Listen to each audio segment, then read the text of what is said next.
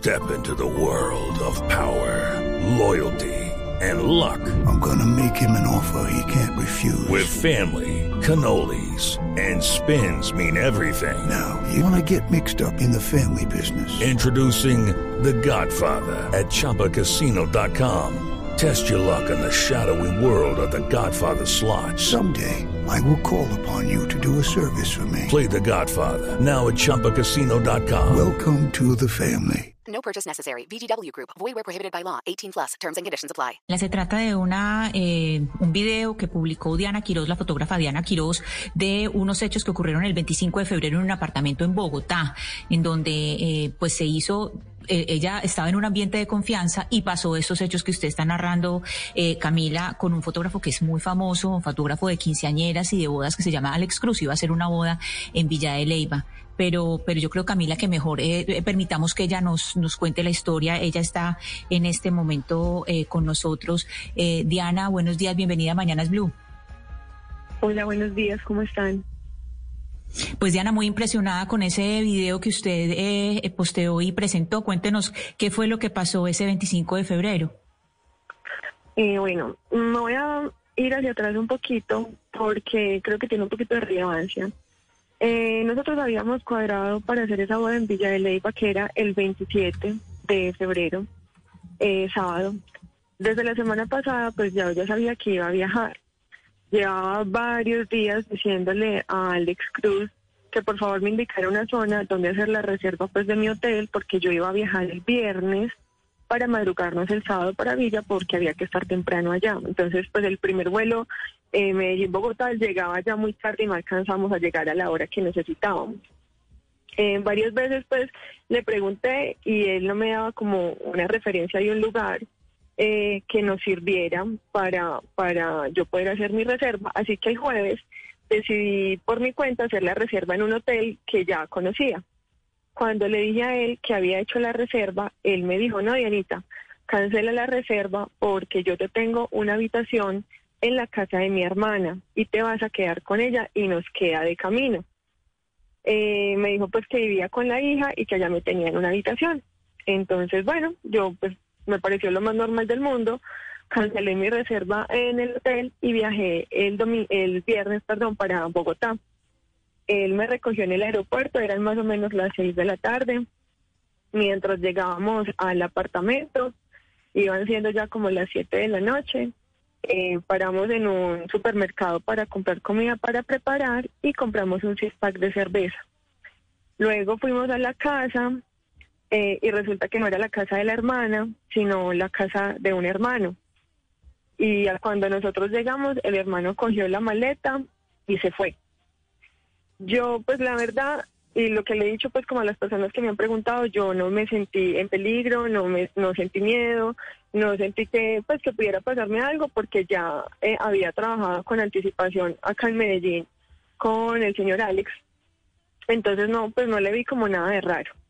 Mientras él estaba preparando la comida, yo estaba en el computador trabajando, pues revisando fotos de Villa de Leyva porque no, no lo conozco.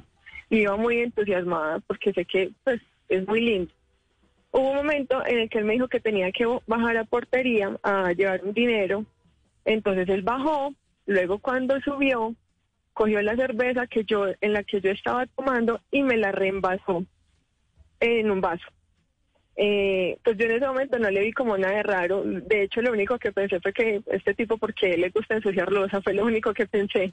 Y él siguió tomando eh, la botella. Y seguimos hablando, hablando, hablando. Y yo hasta ahí ya me acuerdo. No, pues tengo como unos recuerdos que son muy dolorosos, como unos flachazos muy tristes, de momentos usted en la pierde cocina. usted pierde la conciencia a esa hora después Sí, de tomarse la cerveza sí. y Eran qué ocurre menos- después en qué momento recobra usted la conciencia Eran más o menos las once y media de la noche. eh, yo recuerdo que él me llevó para la cocina y me quitó la ropa. Después lo siguiente que recuerdo es que estábamos en la habitación y yo estaba llorando. Después lo siguiente que recuerdo es que abrí los ojos porque no podía respirar y lo veo a él encima de mí, desnudo, yo desnuda y él me estaba asfixiando con las manos. Entonces mi reacción fue quitármelo de encima y salí corriendo para la habitación que estaba al lado. No sé por qué toda mi ropa estaba ahí. Entonces yo pues me vestí, cogí todas mis cosas, cogí mi maleta y alcancé a llamar a una amiga que vive en Australia, pero a esa hora nadie más me contestaba, ya eran como las dos de la mañana. Entonces, en medio pues como de, de, de toda la confusión, porque yo estaba completamente desubicada, yo estaba temblando, tenía un dolor de cabeza insoportable. Entonces, ella me ayudó a pedir un Uber y a buscar un hotel cerca. Cuando salí de la habitación, él estaba ahí sentado y empezó a pedirme disculpas. Te siento mucho, yo no te quería hacer daño, no pensé que te fueras a poner así, discúlpame, no sé qué, no sé qué. Le dije, mira, yo me quiero ir, necesito salir de acá, abrime la puerta. Para salir, para entrar a la torre había que poner huella. Y él me dijo, para salir necesitas mi huella. Y yo, pues, mírame cómo estoy. Yo no lo miré, no me acuerdo si estaba vestido, si estaba desvestido, no recuerdo. El caso es que eh, yo le dije, o me abrís la puerta ya o grito. Entonces me dijo, no, espere, yo y me pongo una camisa y le abro la puerta. Él se fue a poner la camisa y yo salí corriendo, bajé las escalas, estábamos en un sexto piso. Y cuando llegué abajo, pues resulta que no necesitaba ninguna huella para abrir la puerta. Simplemente era un, ti- un tiro, un botón y la puerta se abría. Salí corriendo y ya me estaba esperando el Uber afuera. El Uber me llevó a un hotel y en el hotel ya me encargué de llamar, hacer, ya, pues me llamé, llamé a un amigo que también es de Bogotá y él me ay- ayudó en todo el tema pues de llamar a la policía, de llamar a la línea 155. Eh, me recogieron en ambulancia y estuve hospitalizada en la clínica Palermo, donde me hicieron pues como todos los respectivos exámenes y tomas de muestras. Y al día siguiente, después de erradicar la denuncia en la fiscalía, fuimos mi esposo y yo a medicina legal otra vez a que me repitieran todos los exámenes. Allá me hicieron uno de orina que no me hicieron en la clínica y en ese examen de orina salió positivo para una droga que lo que hace es que te crea alucinaciones y te hace perder el conocimiento. Básicamente eso fue lo que pasó. Para desgracia del tipo, eh, pues la policía no, digamos que no ayudó mucho en el proceso eh, de conseguir los datos de esta persona. Yo solamente sabía que él se llamaba Alex Cruz. Uno normalmente no, no anda preguntándole a todo el mundo cuál es su número de cédula. Y para erradicar eh, la denuncia formal ya en la fiscalía necesitaba el número de cédula. Así que el lunes, pues después de haber pasado todo este fin de semana de terror, el lunes mi esposo y yo nos dirigimos a la unidad residencial donde pasaron las cosas, con toda la intención de hablar con la administradora a ver si ella nos podía dar la información, al menos del nombre completo, para nosotros po- poder buscarlo pues por cédula. Y tan de malas que estando allá sentados en el lobby, esperando a que llegara la administradora, llegó el tipo. Como ustedes imaginarán, pues la reacción de mi esposo, él lo quería matar, lo quería matar. Afortunadamente, eh, la policía estaba cerca, eh, reaccionaron muy rápido, no se demoraron ni un minuto en llegar y evitaron que mi esposo cometiera una locura. Y en medio pues como de la discusión y todo, este desgraciado fue capaz de decirme que si no me había gustado porque no había gritado. Pero venga, yo le hago una pregunta, Diana, y es, esto, todo esto sucedió hace cuánto? ¿En, esto, ¿en no, qué esto fue este viernes. El viernes de la semana pasada, cuando usted va a fiscalía, va a medicina legal, y usted, cuando toma la decisión de hacer este video que hace que todo el mundo eh, se entere, hace, hace el video porque cree que la fiscalía no va a hacer nada rápido contra este señor y contra todo lo que hizo en su contra. No, no, yo de hecho pues ya tengo una abogada que está en el caso eh, y sabemos que ese es un proceso que se va a demorar. ¿Cuál es el tema? Mira, yo soy fotógrafa de bodas y él también. Y yo soy muy consciente de que cuando uno lo contratan, uno se vuelve parte de la familia por el tiempo que está trabajando con ese cliente. Uno tiene acceso a la casa, al closet, a conocer a los primos, a los sobrinos, a todo. Uno se vuelve parte de la familia. Y lo que yo le decía a mi esposo, yo no me siento tranquila eh, siguiendo un proceso y que este tipo esté por ahí en la calle uno, dos años esperando que la, pues la justicia haga lo que tenga que hacer y él durante ese tiempo va a estar por ahí haciéndole lo mismo, quién sabe a cuántas personas más. Entonces eh, fue una decisión muy dura, pero fue una decisión que tomamos en familia porque porque estas cosas no deberían pasar bajo ninguna circunstancia y no debería ser normal. he recibido miles, miles de mensajes de mujeres que me dicen, mira, es que a mí me pasó, yo no soy capaz de hacer lo que tú hiciste, me pareces una, una valiente. Y yo no lo veo como un acto de valentía. Es que, es que me parece increíble que se vuelva algo tan normal, que sea algo tan común, que a una mujer la violen, la usen, la droguen.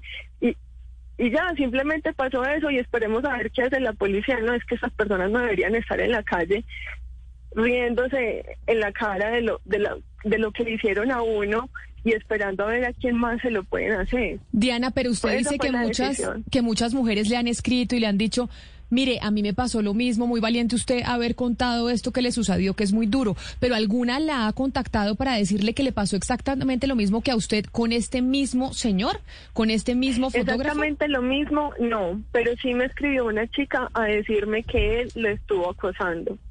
Él la estuvo acosando a través de redes sociales y que pues ella en su momento lo bloqueó. Y estamos esperando pues en compañía de mi abogada y de la señora Dora Sandarriaga, que es la secretaria de la mujer acá en Medellín, que es la que me está eh, acompañando en todo este proceso. Estamos esperando que en cualquier momento eh, surja un mensaje así que sería demasiado doloroso. O sea, yo de verdad quisiera que ser la primera y ser la última que este tipo haya podido haberle hecho algo así. Nosotros nos comunicamos o nuestro equipo de producción se comunicó con Alex Cruz, con este fotógrafo que usted denuncia, Diana, y nos dice que no sabe qué tan bueno sea hablar al aire sin antes haber contactado a un abogado, que tiene muchas llamadas, eh, Valeria, y mensajes de gente que lo está amenazando, esa es la respuesta que nos da, y que no están dejando de llamarlo y no, y no nos ha contestado más, porque evidentemente lo contactamos pues para preguntarle que qué tiene que decir frente a esta denuncia tan horrorosa de lo que él hizo la semana pasada. Increíble que esté libre, además, porque es que yo quiero preguntarle, Diana, a usted, después de que usted va pues, a medicina legal, etcétera, me imagino que le hacen un examen de toxicología. ¿Qué, sale en, este, eh, en este examen? Mira, el examen, dame un segundo, yo lo busco porque el nombre es raro. Sale positivo para. Dame un segundito. No recuerdo el nombre de la droga. Ah, Se llama benciclidina, positivo, positivo para benciclidina. Benciclidina, que es polvo de ángel, lo que se conoce como polvo de ángel. Exacto. Entonces resulta que en esa madrugada, cuando yo eh, salí de esa casa, empecé a recibir mensajes de él pidiéndome disculpas, lo siento mucho, yo no te quería hacer daño. Entonces yo le pregunto, yo, decime qué me diste. No, no, no, es que yo no te di nada, es que no te hice nada. Nos tomamos un par de cervezas, las cervezas nos cayeron mal, intenté darte un beso, no quisiste, te enojaste y te fuiste.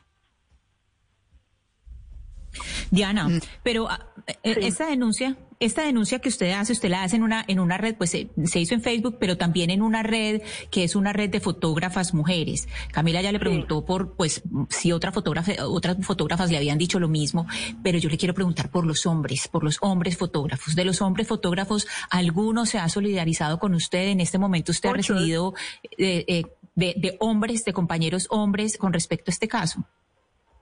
Muchos, muchos. Eh, realmente no he, tenido ni un solo comentario de una persona que me diga lo que te pasó fue culpa tuya.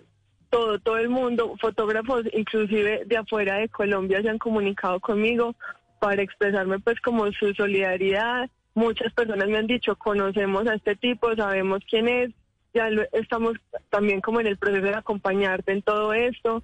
Me llamaron también de la Asociación de Eventos de Colombia, eh, pues para, para respaldarme como en todo este proceso. Y la verdad es que mi vida pues no es una vida pública, pero las personas que me siguen en las redes saben que tengo dos hijos, soy una mujer casada, que amo mi trabajo. Entonces digamos que, que mucha gente se ha visto afectada, muchos de mis clientes de años pasados han, pues me han escrito unos mensajes demasiado lindos eh, y, la gente se siente muy afectada y, porque la gente me conoce, la gente sabe quién soy y, y no, o sea, eso ha sido horrible, esto ha sido muy Diana, Diana, en la denuncia que usted eh, puso en el video hay, hay algo muy importante que usted comenta y es que este señor es fotógrafo de quinceañeras. no solamente, no solamente es de matrimonio, sino también de quinceañeras. De quinceañeras. Sí, entonces que eh, eh, de hecho usted dice que esa es una de las razones por la que usted eh, hace la denuncia. Sí, esa es mi razón principal porque yo le decía a mi esposo ese día en la clínica, este tipo se la pasa con niñas para arriba y para abajo. Y la verdad es que es muy difícil de creer porque si uno va y mira el perfil de él y uno lo conoce, es de las personas que se la pasa todo el día hablando de Dios y de la vida maravillosa y, y de que todo te bendiga y etcétera, etcétera, etcétera. El día cuando nosotros nos encontramos con él en la portería de la unidad, él venía con una amiga y la amiga me decía, no, es que tú estás equivocada, quién sabe en qué otra parte aquí te echaron algún polvo, porque yo a él lo conozco hace muchos años y esto es imposible. Ya cuando yo le saqué a ella los Diana. papeles de medicina legal, hola. Sí, no Diana, es que me, al igual que Valeria, yo también estoy muy sorprendido con que este señor esté en libertad. O sea, me Sí. llama la atención eso. ¿Usted sabe qué ha pasado con la denuncia? ¿Su abogada qué le ha dicho a este señor? ¿Lo citaron? ¿La, la fiscalía? Es decir, ¿por qué una persona que se comportó de esta forma sigue gozando de libertad con el riesgo de que vuelva a cometer este tipo de actos? Mira, pues lo que entiendo es que como no lo cogieron en fragancia, eh, ya el proceso tiene pues como otros tiempos, ¿cierto? Entiendo que, que la fiscalía eh, abre como un tema, pues como un tiempo para la investigación. Eh, y es un tiempo pues muy largo que voy a tratar de acelerar en compañía pues de la abogada. Si esto no fuera con abogado, creo que se, estaríamos hablando de unos tres años más o menos.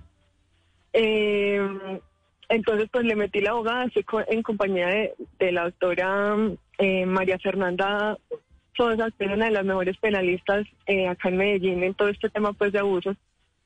Y, y ella me estuvo explicando pues que si se hubiera cogido en el momento que pasaron las cosas, pues seguramente ya le hubieran dictado segura, eh, medida de aseguramiento.